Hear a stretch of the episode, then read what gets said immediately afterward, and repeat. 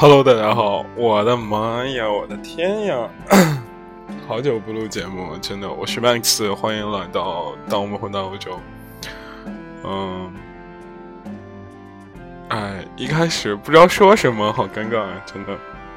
这首歌聊一聊这首歌吧。这首歌来自小林无史。啊，我不知道之前，因为好久没录节目了，我也不知道之前有没有介绍过这首歌。反正我第一次听这首歌的时候，就感觉，呃，有一种人生升华的感觉啊，就是特别棒。而且这首歌有一个很贱的名字，叫 flag，叫旗，对不对？就是立一个 flag，对不对？好久没更新节目，我真的都已经忘了自己的套路是什么了。嗯。今天就是，也算是回归，也算是给大家说一说最近的一些思想上、情绪上的一些变化，好不好？就纯音乐真的很棒，我们先静静欣赏一下。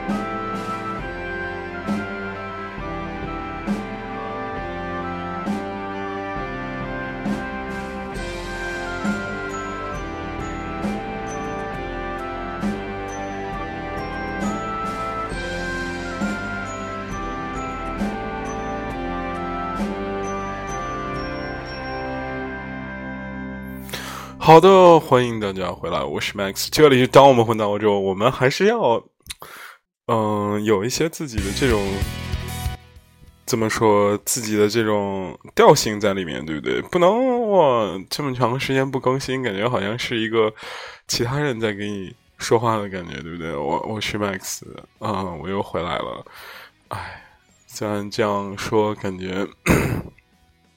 有一丝丝伤感啊，因为我之前在那个，在那个公众账号上，当我们当我们回到欧洲里写了一篇文章，叫做《我们的征途是星辰大海》。呃，由我们公司年会的一些小小事情引发的一个小感慨吧。然后在结尾的时候，我就写了一个特别好笑的细节，我说那个。嗯，每当我这个事情要干不下去的时候，我就在思考这个，我靠，自己怎么还没有红到有粉丝去接机的这种 程度？然后特别好笑的是，就是下面留言的很多人都说这个，哎，你来哪哪哪，我可以接你；来哪哪哪，我可以接你。嗯，我感觉看那个特别特别开心，我觉得自己特别牛逼。我靠，我膨胀了，真的太屌了。也就是那个时候看了那些留言，我觉得。我不知道为什么，我就觉得，嗯，可能我不知道这几个同学是不是真心说这样的话，但是我觉得你们这些话真的拯救了一个人，拯救了一个这个垂危的物种生，这个濒临灭绝的一个这个生物，对吧？哎，就有时候真的，嗯，很多事情是需要鼓励的。我觉得这个我真的太他妈需要鼓励和正能量了，真的我太需要正能量了。今天说的话可能比较比较那个比较那个没有没有逻辑啊。嗯，说一说就最近这个思想的变动吧，好吧。嗯，一就是我录上一次录音的时候还是一六年嘛，进入一七年一直没有录，就是。就有点，说实话，有点嫌弃自己，不是因为别的，就觉得，呃，第一，做这个事情的意义是什么？第二，是真的有人在听吗？第三，可能第三是最重要的。我觉得就是在生活中，包括这个日常的这些变化中，我越来越发觉，这个自己生活中有那种我操。他妈抑制不住的这种创作的这种冲动。虽然我觉得我的创作就是给大家聊天嘛，就是你感觉你生活中没有那么多还很酷、很屌、很浪的这种人出现了，趋于了一个平静的这个生活中。我甚至有的时候觉得，这可能是我可能就是有一种那种时间停滞的感觉。我靠，好像是没出国的那种状态，就是一切大家平平常常的上班下班，讨论家庭、孩子、事业。我当然没有孩子，讨论家庭、婚姻、孩子，以及一些然后工作上有一些困难或者是好坏。哎，我觉得他妈的好无聊啊！我天天要逼逼这些东西，会有人听吗？就觉得自己特别嫌弃自己，觉得，我觉得，就是当混如果有一个精神的话，就是我们要做最屌的，就是我们要做看到这个社会不一样的，我们就就要做这个 leader，是不是？就感觉越来越不屌，越来越平民化，而且有的很有很多情况下，你觉得自己都觉得自己说的东西很 low，我靠，这个我就不能接受，然后我就一直在反思。后来前两个问题其实不是特别重要，我以至于我现在已经忘了前两个问题是什么，就是什么有没有人听啊，或者什么之类之类这些，其实那些都是表象的东西，实质的内核确实是就是发现自己好像很少在发现这个日常，就可能是生活环境的这样一个变化，让你到了某一个节点的时候，让你觉得怎么说？呃，从原来，你比方说，我以前在国外的时候嘛，就是其实大部分时间是不需要你去学寻找的，因为你的文化差异，包括好玩的事儿的差异，然后其实就是包括一些你想生活感悟，可能随时随地都会有。昨天看一个好朋友，不是好朋友，就朋友圈里有一个。我看他可能是蛮早之前加过我，我就没有聊，但是没怎么聊过天啊。这里也提醒大家，关注我们公号之后，然后加我之后，你一定要不是我们要多多互互动，保持个联系嘛，对不对？好，扯回来，就是他会，他放他现在好像在美国吧？那小朋友我也不知道是是是是是是谁啊？不好意思啊，就是粉丝略多，然后不太记得你是谁，然后。这个这个这个这个，他的就发了一段视频，我就觉得特别搞笑，就是教外国人说傻逼，然后就是那种，我就觉得其实那个你你之前在国外的有过这种国外经历的时候，这其实就是生活，但是你发出来的话，这就是个段子，然后你要再讲出来的话，这可能就是个故事了，对不对？这可能就觉得很有意思，因为有文化差异，你每时每刻都。就是生活是在 push 着你，就是之前啊，我是说之前，就是生活是在 push 着你去思考、去总结、去感受的，对不对？那所以那个时候，其实你说什么都，呃，说的欲望多，然后说的内容多，然后是有疑问的话，可能也会怎么说？第一时间就会。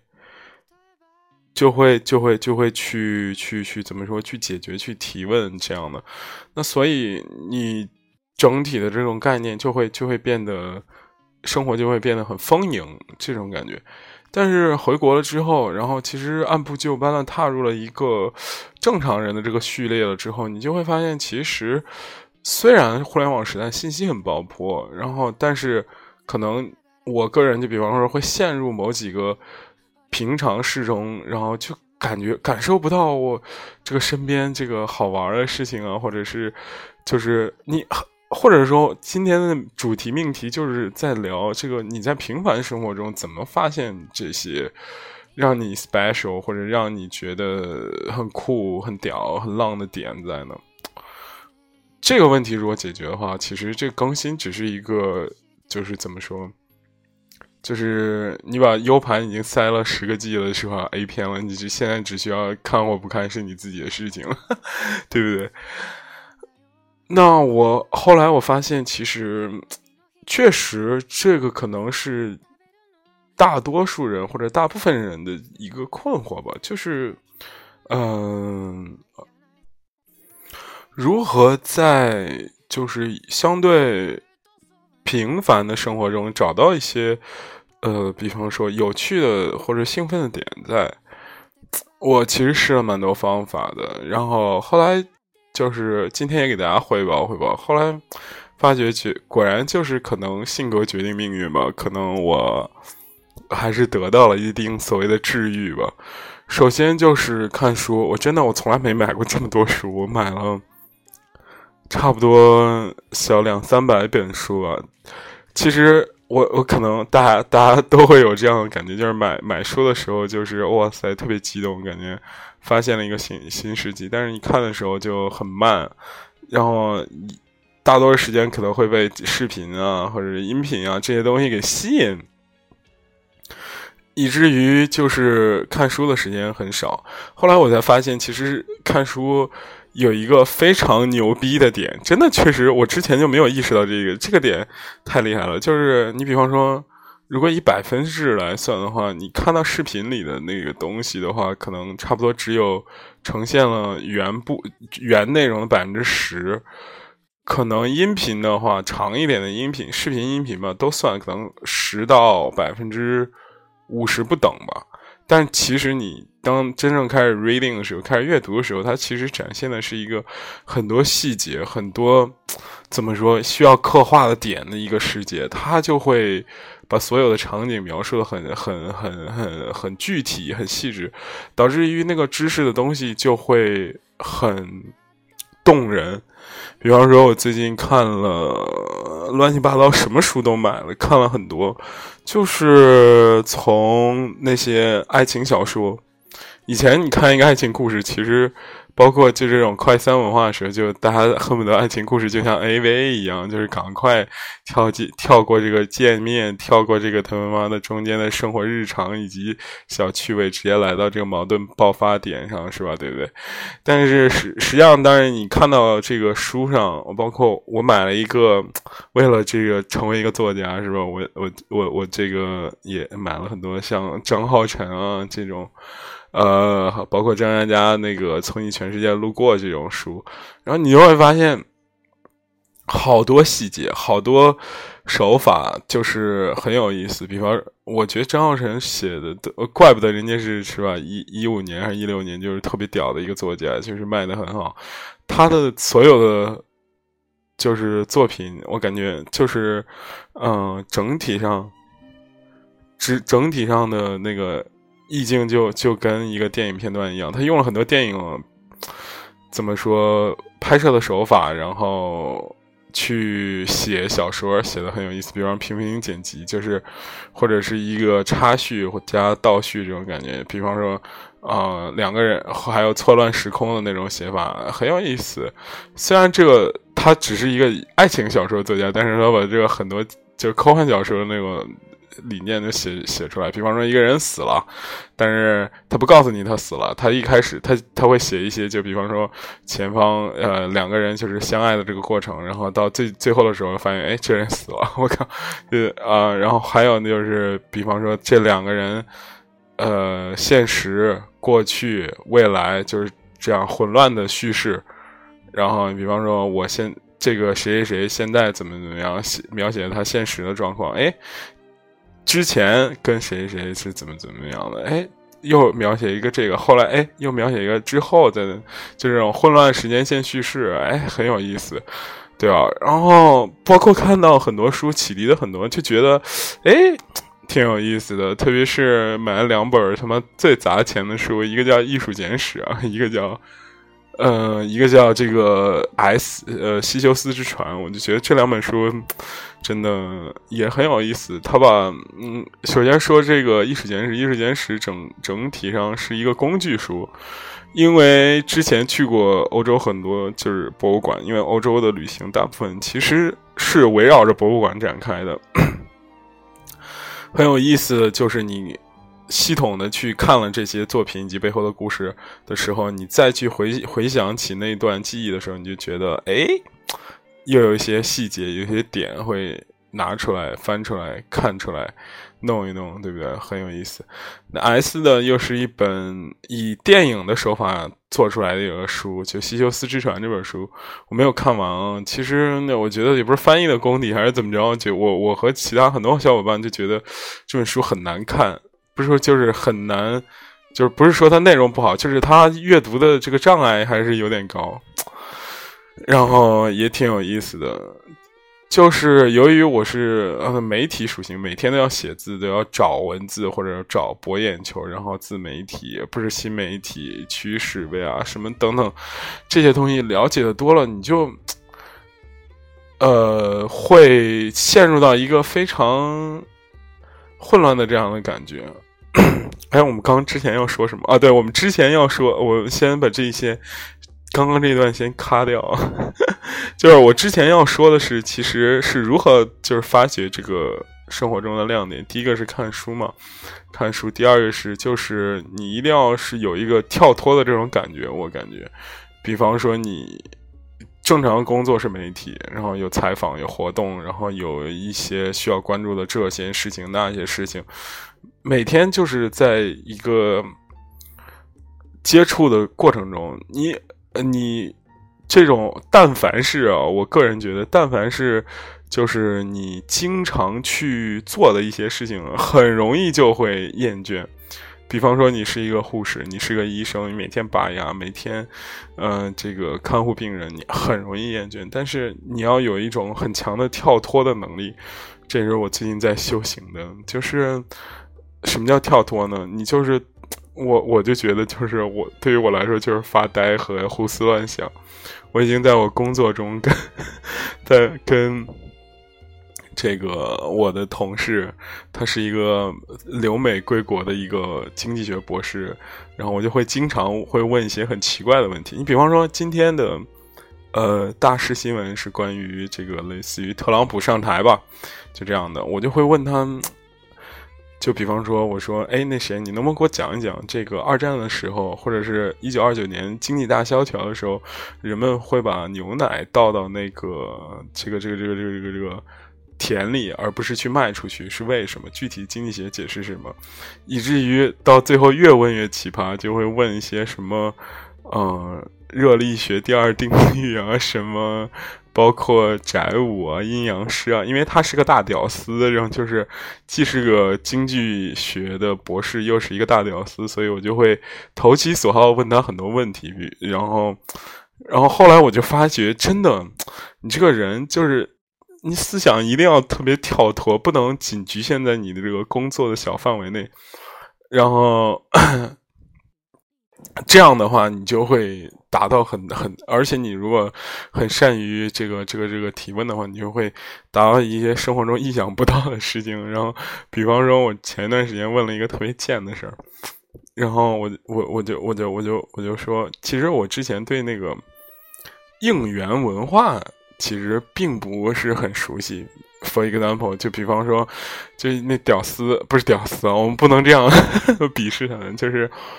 这个就是那种应援偶像的那种宅男嘛，宅男应该不是一个贬义词吧？我觉得就是那种宅男，他们呃会会会就是那种类似于跟场上的偶像互相这样就互动跳舞，他不是就是说拿棒子这一使劲甩那种，像我们看演唱会那种，他是有很多细节，跟跟那个台上的舞蹈是那样互助的那种感觉。我当时。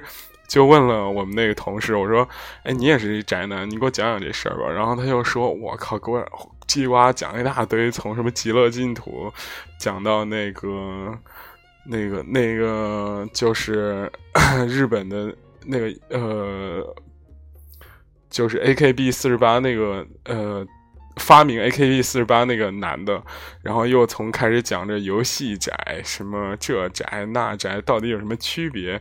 然后就是 我我个人觉得其实是打开了我的新的一片天吧，而且那个文化很奇怪，真的很奇怪。就比方说，他给我举个例子，他就说：“你看，你比方说这些宅男吧，可能看着这些偶像。”就是真正的应援宅男，他可能看着那些他所谓喜欢的偶像，可能每天都会去撸，对吧？但是呢，如果他在这个电梯里看到这个偶像的话，他其实会假装不认识他。然后我当时就很奇怪，这一个独处的空间为什么就是会成这样呢？他说，其实他喜欢的是一个。按照他的那种感觉，是一个在舞台上的那样的一个人，就像初音未来一样，他是一个虚拟的人，然后你就觉得你就他永远是一种初音未来这种装扮做上，这就是装扮在台上的，但是吧，他不会像就是很多人就是说在，就是生活中不可能像每一天都像在舞台上一样，对不对？所以。他说的也有一定道理，我也不知道对不对。反正这个，啊，后来我又看了 Wes 的 Wes 的一个纪录片我反正就觉得这种话挺有意思的。而且，就是人能疯狂到，就是 我不能说他单纯的是一个追星或者追偶像的这种过程，他可以疯狂到就是他生活没有什么要求，或者生活中没有什么信仰。我的信仰就是追星，不是追星，就是应援这些。这个这个这个这个这个这个这个明星，我记得 Vice 里采访那个应援少年有一句话很好，他说，就是有一天就是自己是一个男孩子啊，就是这这种应援少年都有一个基本的素质，就是戴一个眼镜，脸上很多痘，然后头发略稀少，这一看就是撸多的那种 肾虚的样子。反正他就说了，说我有一天。就是读书，我就说那个影片里采访他的时候的话他说我有一天读到一个句子，然后瞬间就哭了。他说，呃，什么至少也要养一只猫吧，就是这样会让你显得不太孤独。反正就是他们那个细细腻的情感，让人就是真的，我我真觉得自己不再年轻了。原来现在年轻人是这样的，就是整体上他那个群体非常奇怪，然后。大多数人还蛮有钱的，这个是我也也也也也也比较诧异的点。你比方说，其实他们会飞到日本，专门去应援人，然后把他所有 CD 都买下来，然后买各种东西，然后真而且那个应援那个文化特别牛叉的是，觉得他其实并不是那个偶像表演为主体，其实底下那宅男自己也要嗨呀，也要这样，也要那样。我靠，反正看起来特别有意思。所以第二点，我觉得迫使我回来的不是迫使我，什么叫迫使？这显然对大家多么不尊重！我这个还有亿万粉丝的少年，对不对？又败在了没有歌的这个 非常二逼的一件事情上。嗯，就是跳脱的能力吧。然后第一个是读书，第二个跳脱，第三个我还是在想。其实生活中其实壁垒蛮多的，真的壁垒蛮多的。你比方说，for me，对于我来说，我还有很多很多好朋友可以交流。但是对大多数人来说，可能他们确实需要一些一一些场合、一些活动去认识很多很多人，或认识不同的人。但是最怕最怕的就是你可能发现。转来转去，兜兜绕绕，发现自己绕不出那个圈子，真的非常绝望。然后我有的时候现在可能，唉，也算最近就是有点膨膨胀，就觉得自己大小就是也有很多很多的朋友喜欢嘛，然后就会，嗯，怎么说？会有时候就就会就就会觉得自己其实还是蛮庆幸的吧，就是很通过这个平台，通过这些很多事情，然后突然成了一个，哎，是吧？这样的一个人，然后而不是一个之前的那样一个人，其实还挺开心的，真的，确实还是挺开心的。我我很难想象，就是说，其实，嗯。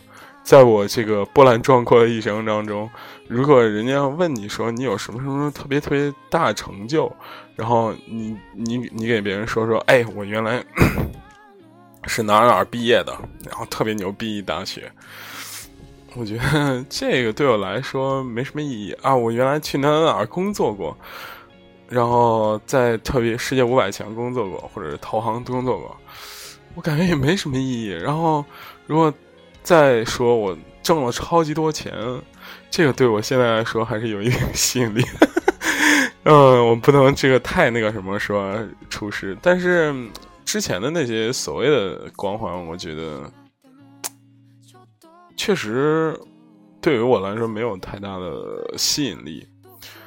而且我我个人觉得，你比方说很多情况下，呃，就是一个人的价值体现在于，呃，你你就这样想嘛。其实，如果你一个人要想从零到就是完整的了解一整套知识，可能你要读到博士后，这个时间会越来越长的。你想，因为人类创造这个知识、创造信息能力会越来越发达，可能以后你要通过。三十年、五十年来把一门学科给学懂了，so what？我当时就在想这个问题：你他妈的学懂了这些有什么用呢？对吗？为建设社会主义四化还是怎么着？实现你自己内心理想？我不，我我不是这样，就是一刀切的去断定某一样价值观完全没有作用，因为。人首先要生存下来嘛，你要对社会有用，这其实是一个被动技能。你有没有？大家有没有考虑过这个问题？就是你是要生活下来，所以你才去学这些社会上有用的技能。那你有没有想过，有很多情况下，其实你主动的，就是我想要去以一种什么状态生活在世界上，然后让这个状态变得有价值呢？这一点可能是我最近思考的比较多的一个点。就是，我不太想再就是被动的这样生活下去，真的非常没有意思，而且很容易让自己变懒。所以我其实换到主动的时候，其实是自己很累的一件事情。就是你在想，无时无刻不在想，就是如何如何。让这件事情变得有意义，让这个世界因为你而变得有意义，这点我觉得还是蛮酷的。所以，我我就是从当混刚开始到现在的时候，我就一直秉承一个理念，就是大家可以如果加我的人的话，可以翻翻我的朋友圈，除了我个人公号，这个我就觉得，因为那个事儿是一个我个人的尝试吧，我会发一些个公号里的文章，就荔枝上的所有文。这个音频我没有在自己朋友圈发过，然后因为是绑定的这个微博，所以它必须发。我有的时候我大概就是会隔一段时间会删除一些，因为我觉得就是很多时候其实你只是想就是做一个测试或做一个实验，就是说我靠，我就是靠我自己，我就是想认来这儿认识陌生人的，所以。我很不理解，有很多同学可能也刚刚做公号，或者想做文章。我最近也看了很多，就是以前的朋友包括做的公号、做文章什么，也也会问我一些问题，就说什么，呃，也会帮我让我去推广，包括在我群里发这些文章什么。我其实都是 OK，无所谓，没什么。只是，但是我我我我我只能残酷的告诉你们一声，You guys。Will not get there，就是你很多情况下，你就是通过这种方式让别人知道这个事情，其实是没有什么意义的。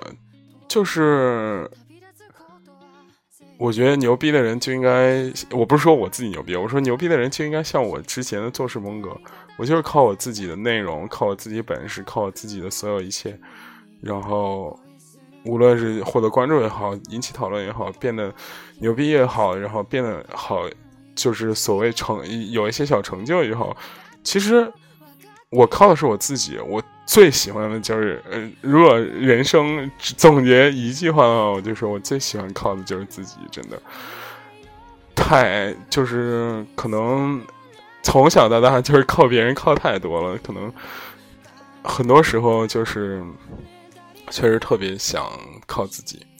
我记得在离开国荷兰的时候，就跟一个小妹妹聊天，不是小妹妹嘛，就是一个我们学校的一个不错的一个学生，哇，确实很厉害，去过以色列啊什么这样的。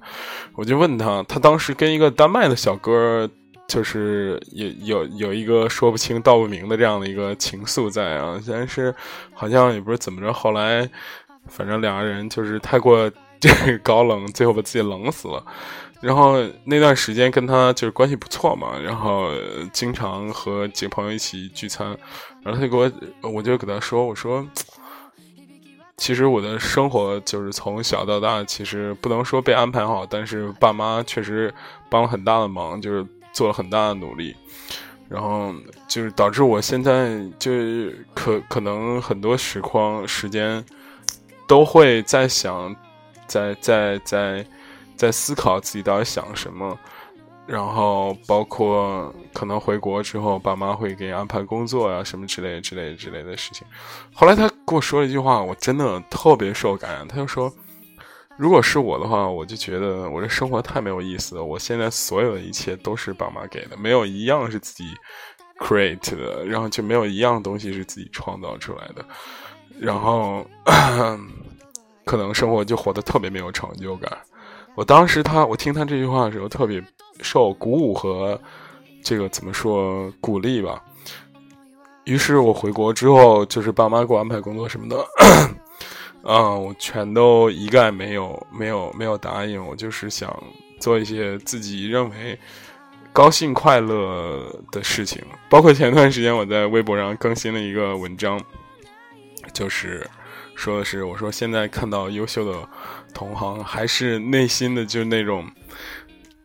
躁动没法平平静，他妈心里就在想，我他妈一定要将来干死他们！我靠，就是一定要打败他们那种感觉。我当时就觉得，然后后面跟了一句话，就是我同事在朋友圈发的，就是十年饮冰凉难难凉热血，就是每十年了，我每天都吃这个冰块儿，我的血也很难凉的这种感觉，就还是一个少年的那种壮壮志。壮怀激烈的感觉，然后我就觉得自己这种状态还是特别好。虽然，唉，不再年轻了嘛，跟那个小朋友不再不再不再不再那个嚣张，不是不是不再嚣张，不再那个幼稚了嘛。但是这种嚣张气焰还是保留了下来。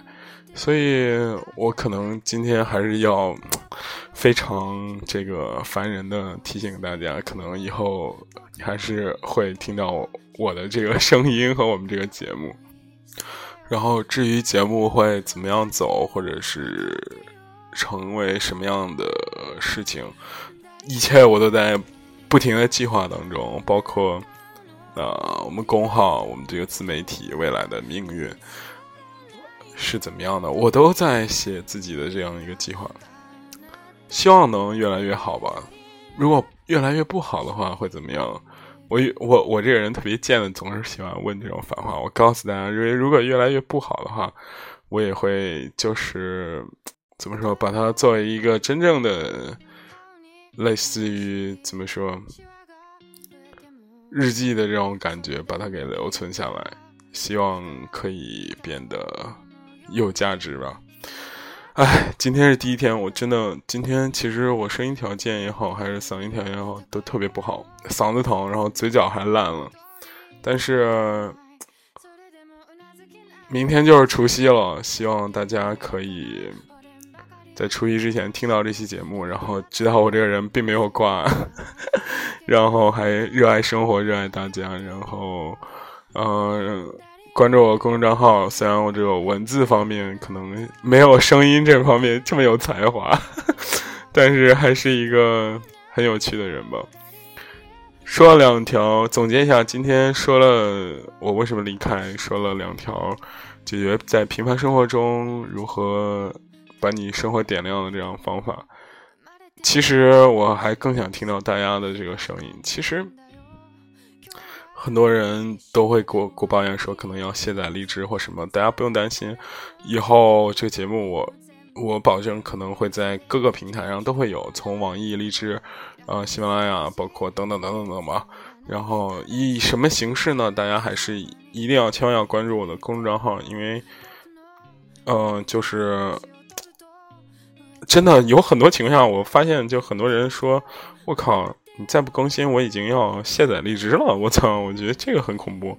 他妈的，这个这样一弄，搞得好像我们很难很难很难很难很难很难交流下去。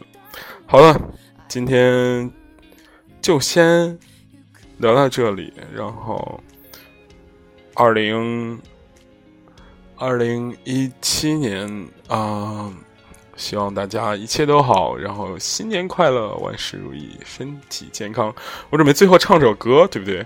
咱们这种装逼的人不能就是输给别人。好的，唱什么歌嘞？肯定要唱《告白气球》是吧？一定要唱这种俗歌，好不好？才能这个展现出我们的这个人生观的不同。嗯，等一下，我先找一找伴奏什么的。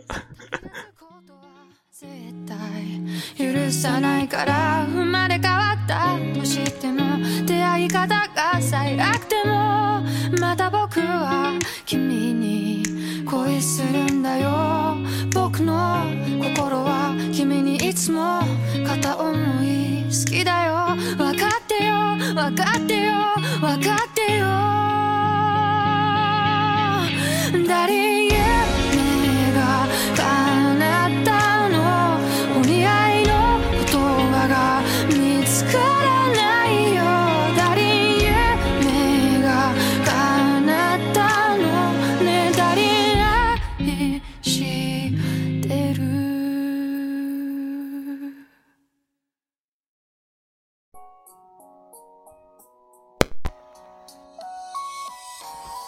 大家能不能听见？我这个实在来不及下那个音乐了，我准备就这样裸唱。